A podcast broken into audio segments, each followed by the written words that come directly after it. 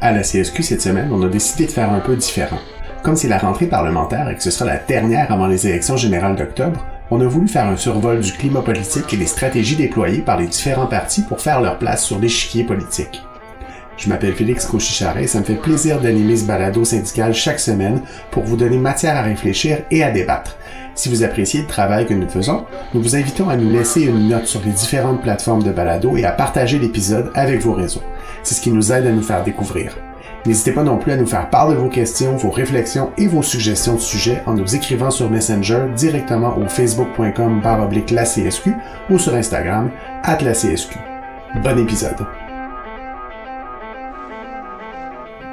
Alors, je suis avec Gabriel Dany, qui est euh, mon collègue conseiller à l'action sociopolitique, politologue de son État, mais on va pas euh, garder ça contre lui parce que c'est la même chose pour moi. Euh, donc, aujourd'hui, on va parler de... en fait, on va faire un peu de politique sans eux, un peu d'explication dans le cadre de la rentrée parlementaire qui a eu lieu cette semaine et, un peu le, le contexte préélectoral dans lequel on se trouve. On va essayer de voir qu'est-ce qu'est-ce qui, nous attend dans les prochains mois et aussi démystifier certaines tactiques, certaines stratégies qui sont utilisées par les partis et par le gouvernement pour essayer de mystifier. Euh, donc, les tactiques que j'appelle mesmer politiques, mais euh, qu'on va essayer de démystifier parce qu'il y, a, toujours un truc derrière ça. Puis en politique, ben, sont plus évidents euh, des fois que dans un spectacle d'hypnotiseur.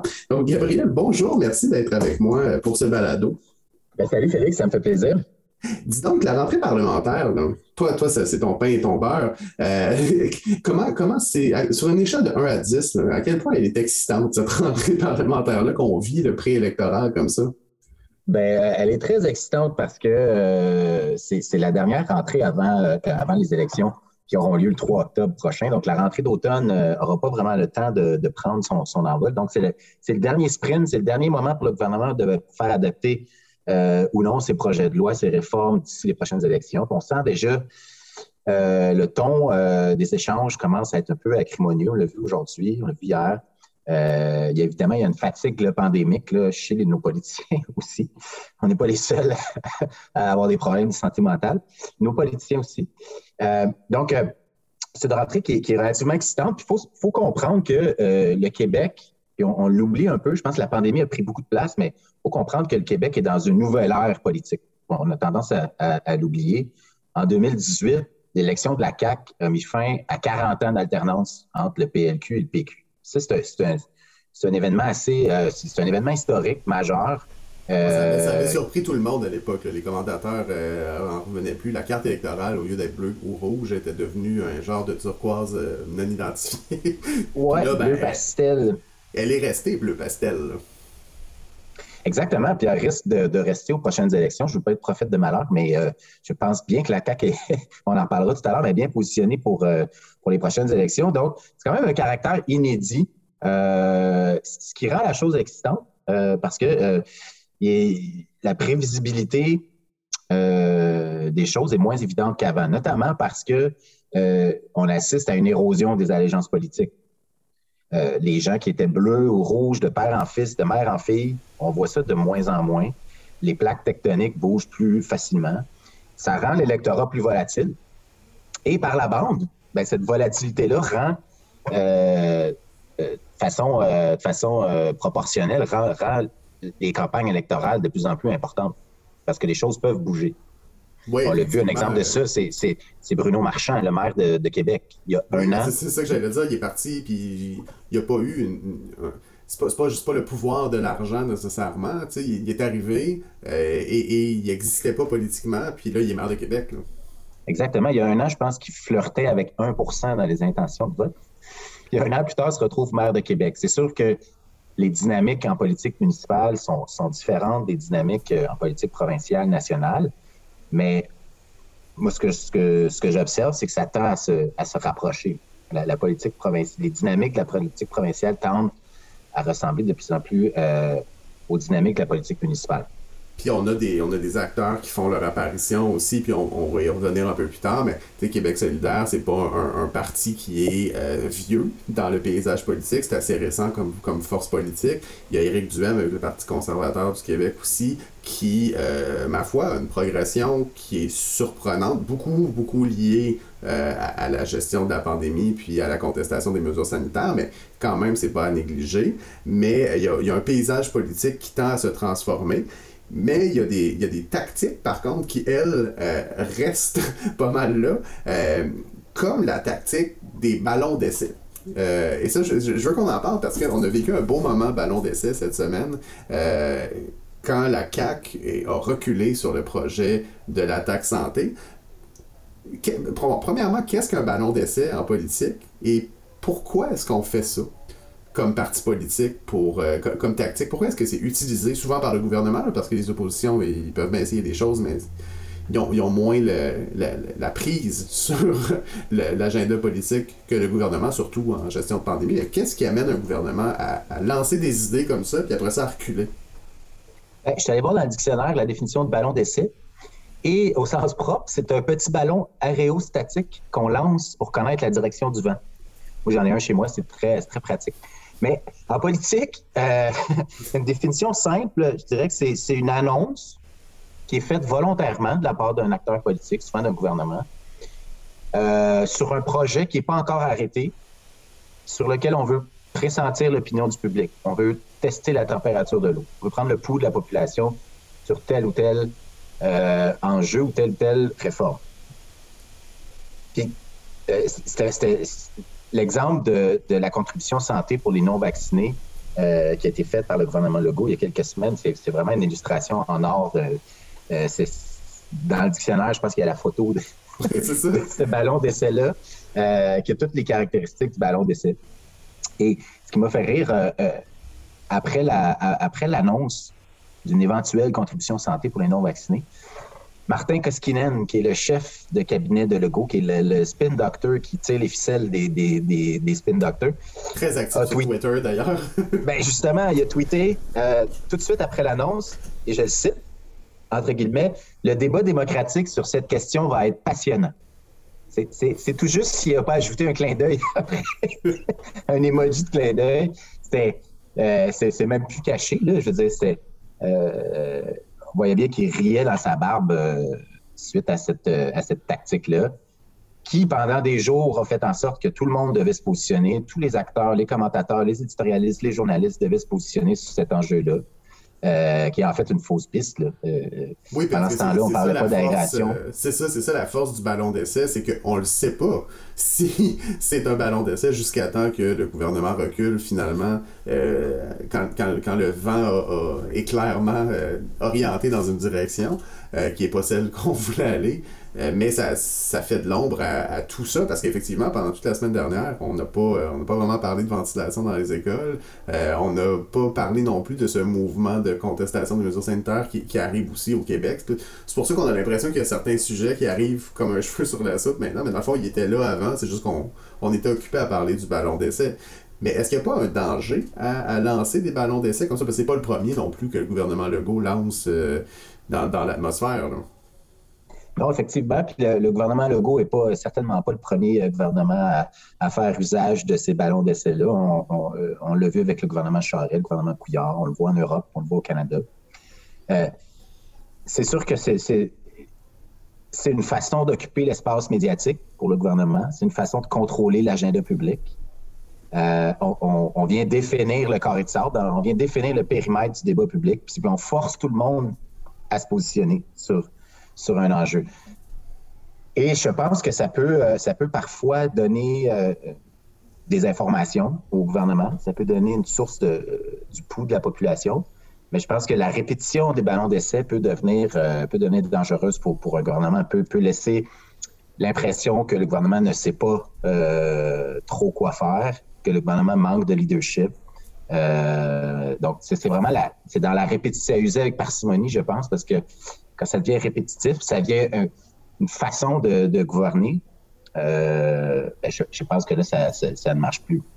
Puis, justement, là, présentement, on est dans une période très propice à tous ces ballons d'essai-là parce qu'on est dans l'année préélectorale. Euh, donc, tous les partis essayent un peu de définir sur quoi va porter l'élection, qu'est-ce qui va se retrouver à l'agenda politique. Du côté du gouvernement, ben, on, mise beaucoup sur la réforme du système de santé. On s'inscrit dans la logique de la gestion de la pandémie, mais aussi de l'après-crise. Mais on voit aussi que les oppositions essaient d'imposer des sujets euh, cette bataille de définition de l'agenda-là, comment tu la vois pour les, euh, pour les prochains mois euh, jusqu'à l'été? Parce qu'à l'été, tout s'arrête et c'est le festival des épluchettes de blé Mais on essaie de définir la, conversation qu'on va avoir autour de notre blé pendant les vacances estivales, dans le fond. Oui, bien, c'est. Le gouvernement dans a des conditions objectives très favorables. il y a tous les outils pour définir l'agenda. Jamais le gouvernement a eu une telle visibilité euh, que la CAC depuis deux ans, que le gouvernement Legault depuis deux ans. Il n'y a, tout simplement pas de place pour euh, les partis d'opposition, les chefs des partis d'opposition dans l'espace public, ou très peu. Donc, c'est très difficile de, d'imposer des idées, des angles, euh, tel ou tel cadrage. Les, partis donnent l'impression, puis je pense que c'est pas de leur faute, mais ils sont constamment en réaction à ce que, ce que propose, avance le gouvernement. Mais le gouvernement tout entre les mains pour, euh, pour définir l'agenda. Quelle stratégie tu penses que les partis vont déployer pour Bon, dans, le cas de la CAQ, ça va être de rester, euh, les, je ne vais pas utiliser une expression de Jean Charest, mais les deux mains sur le volant, euh, puis de, continuer d'aller dans la, ligne qu'ils ont définie. Mais pour les partis d'opposition, qu'est-ce qu'ils vont utiliser comme stratégie pour faire leur place ou, essayer de, d'imposer certains sujets dans le débat public? C'est une bonne question. Ben, avant de parler des, partis d'opposition, j'aimerais ça qu'on se questionne sur euh, ce que veut la CAQ, ce que veut le gouvernement Legault. Puis on se souvient, en 2018, la CAQ n'avait pas amené beaucoup d'idées forces, euh, mis à part la transformation des commissions scolaires en centres scolaires, là, centres de services. il n'y avait, pas, avait pas beaucoup d'idées. La CAQ a vraiment surfé sur la volonté de changement.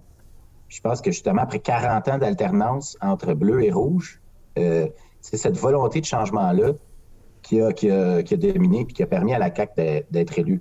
Même quelques semaines avant leur élection, euh, la CAQ effaçait des engagements de leur programme électoral sur leur site web. Ça, je m'en souviens. Ils disparaissaient. C'est le contraire. On, ajoute des idées, on ajoute des, promesses. Eux, en enlever.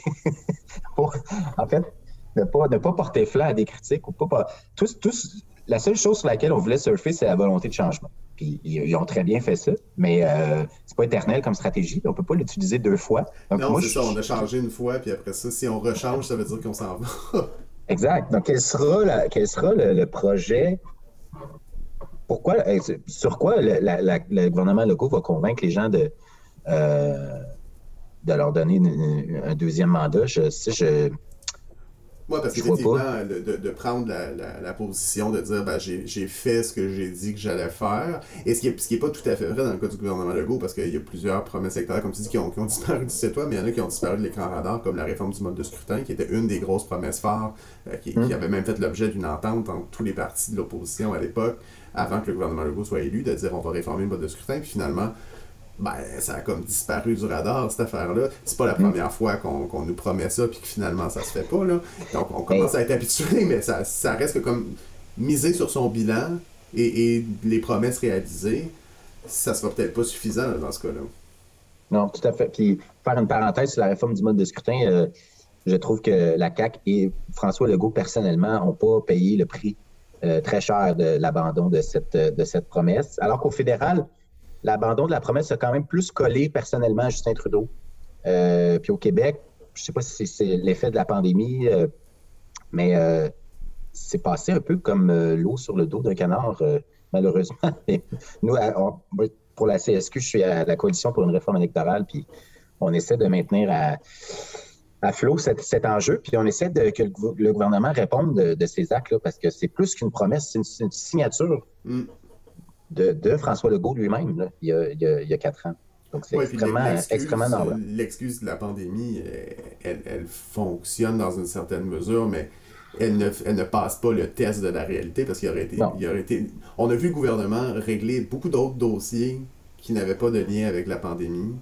Tout à fait. Mis à part celui-là. Donc, il y aurait eu moyen de faire les deux puis ça n'aurait pas été concurrent. On n'aurait pas eu de problème dans les hôpitaux parce qu'on réglait le mode de scrutin de l'autre côté. C'est pas les mêmes personnes qui s'occupent de ces dossiers-là, heureusement, euh, parce qu'il y, a des limites à ce qu'une seule personne peut avoir comme, bagage de compétences. Euh, mais... D'ailleurs, un ancien, un ancien, excuse-moi, un ancien collaborateur, ben, euh, je ne sais pas de son poste exactement, mais un ancien collaborateur du gouvernement Legault qui s'occupait de cette question-là, qui a démissionné il y a quelques mois, est sorti avant-hier dans, le Journal de Québec pour pour dénoncer euh, l'attitude du gouvernement, là, qui, selon lui, le gouvernement Legault a fait son lit il y a très, très longtemps, avait abandonné l'idée il y a très, très longtemps, puis a fait, euh, a fait perdurer le, supplice là, volontairement. Mais pour revenir aux partis d'opposition euh, qui sont dans une situation difficile, je pense que le parti qui est le mieux placé pour faire des gains, c'est Québec solidaire.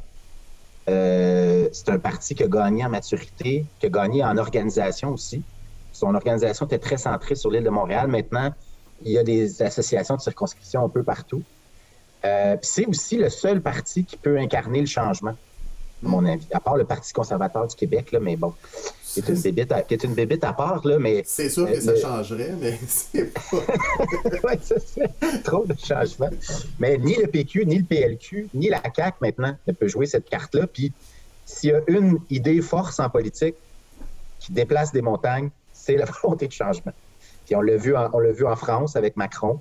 Macron, euh, Macron et Legault se ressemblent beaucoup. C'est vrai que leur programme, à tous les deux, c'était pas mal de dire nous, on l'a jamais eu le pouvoir, donnez-nous-le voir, on, va essayer ça.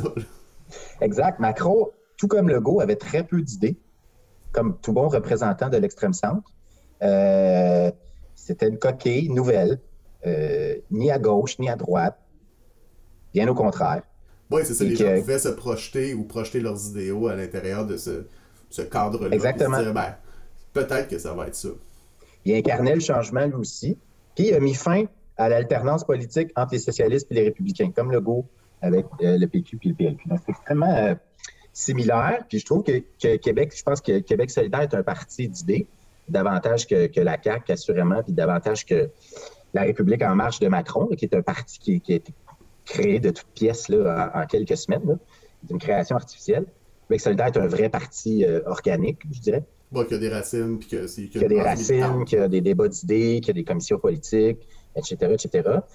Mais euh, ils ont la, la grande avantage de, de, pouvoir incarner le changement encore. Oui, parce que ça fait euh, même si on a des nouveaux chefs au niveau du Parti québécois, avec Paul Saint-Pierre Plamondon et Dominique Anglade du côté du Parti libéral, qui, essaient, qui se cherchent beaucoup. Les deux partis sont, sont, un peu à la recherche de qui ils sont politiquement. Un, ben, un peu comme la CAQ finalement. Euh, mais la CAQ avait fait un choix assumé de ne pas être quelque chose de précis. Mais le Parti québécois et le Parti libéral, eux, ont, ont des, traditionnellement des identités avec des valeurs profondes, puis une tradition militante aussi euh, qui, qui, sont propres à, chacun des partis. Et là, ils se cherchent énormément à l'heure actuelle, contrairement à, et puis corrige-moi si je me trompe, mais Québec solidaire qui a plus une direction claire d'où ils s'en mm-hmm. vont. Euh, Cohérente et ouais. Puis ils ont, eu la chance d'être en croissance aussi, alors que les deux autres ont vécu des, des moments difficiles électoralement parlant. effectivement. Ben, on a vu Mme Anglade récemment souhaiter euh, que sa, formation politique fasse un virage vers le centre-gauche. Son objectif euh, affiché était d'attirer les progressistes fédéralistes. C'est vrai que c'est une catégorie d'électeurs qui sont un peu orphelins au Québec. Donc, des, des électeurs qui sont plus de centre-gauche au plan socio-économique, mais qui, euh, sur la question constitutionnelle, sont davantage fédéralistes que souverainistes ou indépendantistes. Euh, donc, le PLQ souhaite attirer cette clientèle-là. Je ne sais pas si c'est assez pour forger une majorité. Euh, mais assurément, ce qu'on veut faire par là, c'est marquer une rupture avec l'époque Charest-Couillard avec l'austérité libérale. Oui, c'est d'enlever le néo, du néolibéralisme puis de renouer avec le, libéralisme plus traditionnel.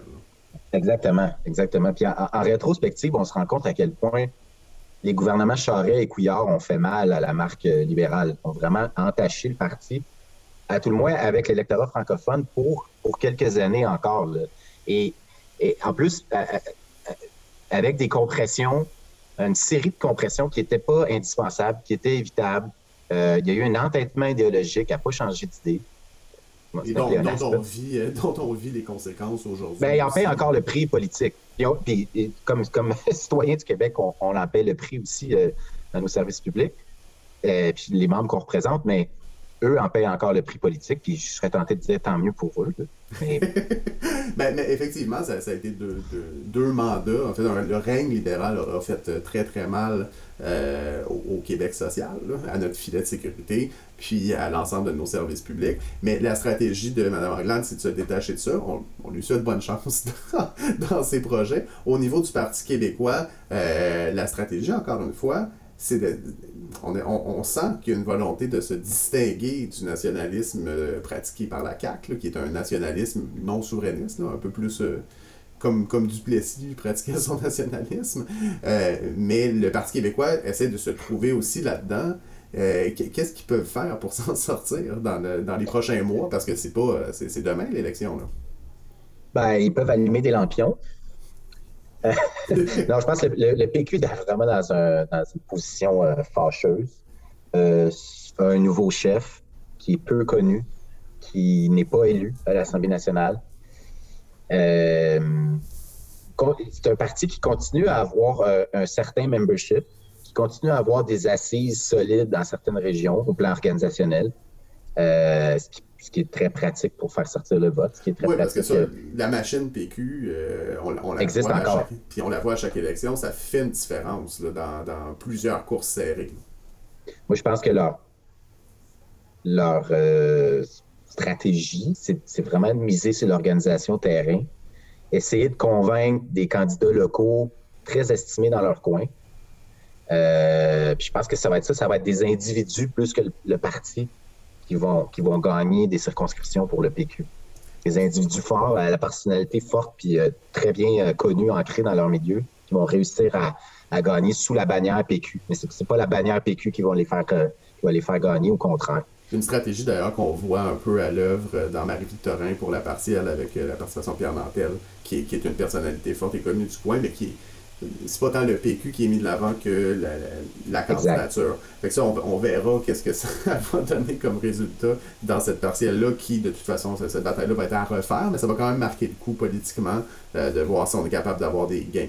Euh, tout à fait. Ben, c'est une partielle qui va être très intéressante parce que euh, bon, faut pas, faut pas sur-extrapoler et sur-interpréter les résultats d'une partielle. c'est tentant de le faire, mais dans ce cas-ci, le, momentum, la partie devrait avoir lieu en mars ou en avril. Euh, va donner vraiment une indication de l'humeur de l'électorat. La composition de la circonscription de Marie-Victorin est très représentative de la circonscription moyenne euh, banlieue francophone. Euh, Bien que la grande majorité des circonscriptions. changé dans les dernières, euh, dans les derniers mois, dans, les dernières années aussi. Il y a eu un, une urbanisation un peu de, la circonscription. Mais c'est vrai que c'est encore très, très typique euh, de ce qu'on appelait des châteaux forts, euh, des, circonscriptions plus homogènes. Euh. Exact, plus homogènes, oui, que je voulais dire. et il faut se rappeler, en 2018, avant un peu de temps avant l'élection, la CAQ ne caracolait, caracolait pas dans les sondages et c'est l'élection de Geneviève Guilbeault à Québec en 2017, fin des années de, l'année 2017, qui a vraiment lancé la vague euh, caquiste. Ça peut avoir, ça peut avoir un effet vraiment de tremplin là, les, partiels. Puis euh, je suis très curieux de voir ce qui va se produire parce que les quatre partis, si je ne m'abuse, ont déjà euh, annoncé leurs candidats. Et, les quatre partis ont des candidats de taille, de, de, renommée, je ne sais pas comment les qualifier, mais ont des bons candidats. Pas nécessairement des candidats vedettes, mais c'est des candidats qui sont pour une partielle, je veux dire, oui. Ouais. Euh, mais, C'est vrai que dans le cas de la CAQ, si elle perd cette partielle-là, euh, c'est un peu un désaveu du gouvernement. En fait, c'est comme ça que ça va être tourné le message, c'est que c'est un désaveu du gouvernement, tandis que les autres partis, s'ils gagnent, ben, ça peut fouetter les troupes. Peut-être que euh, si Anne Casabonne gagne, c'est clair et certain que pour Éric Duhem, ça va être une très très belle nouvelle.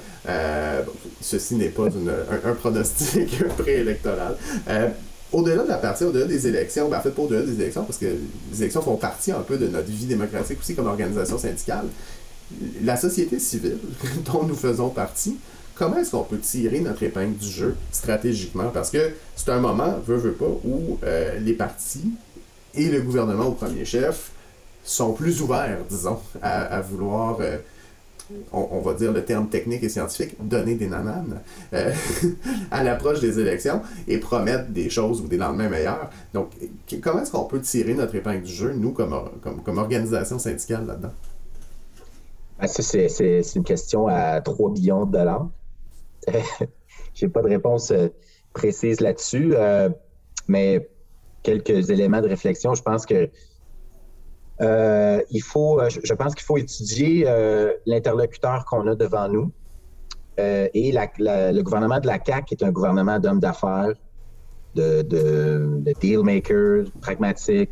je, pense qu'on doit essayer de jouer sur son terrain en chiffrant nos enjeux, chiffrant nos demandes, proposer des solutions pragmatiques, se poser en partenaire. Mais ce qui est, ce qui est difficile, c'est que, comme disent les Chinois, it takes two to tango. Et, le gouvernement Legault est probablement un des gouvernements qui se soucie le moins du dialogue social. Euh, on l'a vu en santé. On impose des décisions top-down sans discussion préalable. Euh, beaucoup, de lieux de contre-pouvoir aussi qui ont, qui ont disparu euh, sous le gouvernement de la CAQ. Tout à fait. On contourne les associations, les syndicats de travailleurs, on contourne les groupes organisés. Puis ensuite, ben, on s'étonne sur le terrain que ce qu'on a pensé en haut dans notre cubicule les gens n'achètent pas notre solution miracle. Puis on est, même frustrés, on les blâme pour, pour le rejet de ce qu'on leur, propose.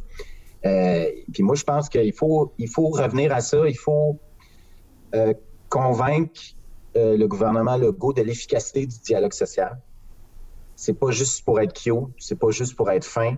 Les discussions, les, les comment dire, les, les, grandes réformes qui se dessinent par concertation fonctionnent mieux sont, sont, sont, sont plus euh, euh, adoptés par la population, par les, les principaux concernés. Puis plusieurs études le démontrent. La meilleure façon de, euh, de, de, faire scraper une réforme, c'est de l'imposer par la force. Oui, parce qu'avec la concertation, c'est des bases plus solides. C'est pas nécessairement ce qu'on avait exactement en tête, mais ça finit par être plus solide parce qu'il y, a une certaine adhésion. Tout à fait. Puis le, gouvernement Legault ne semble pas comprendre que ça peut être une approche euh, gagnant-gagnant euh, de favoriser la concertation paritaire. Et on a devant nous une page blanche, l'après-pandémie. C'est une opportunité sans précédent. Et c'est pas vrai qu'on va dessiner les grandes lignes de cette après-pandémie-là sur un coin de table entre Martin Koskinen puis euh, François Legault autour d'une bière avec Doug Ford. Effectivement. C'est sûr que la, cellule de crise de la CAQ ne dessinera pas l'après-pandémie. Il va y avoir des élections et euh, toute une discussion, tout un dialogue. On espère qu'on sera écouté et qu'on participera à ce dialogue-là euh, lors de la campagne électorale, mais dans toute l'année qui va, ben, l'année euh, scolaire et, politique qui va précéder cette, cette campagne électorale-là. Merci Gabriel d'avoir pris le temps de discuter avec nous, puis on, se refera ça, un petit politique 101 avant les élections, c'est toujours intéressant. Certainement mon cher, je te remercie.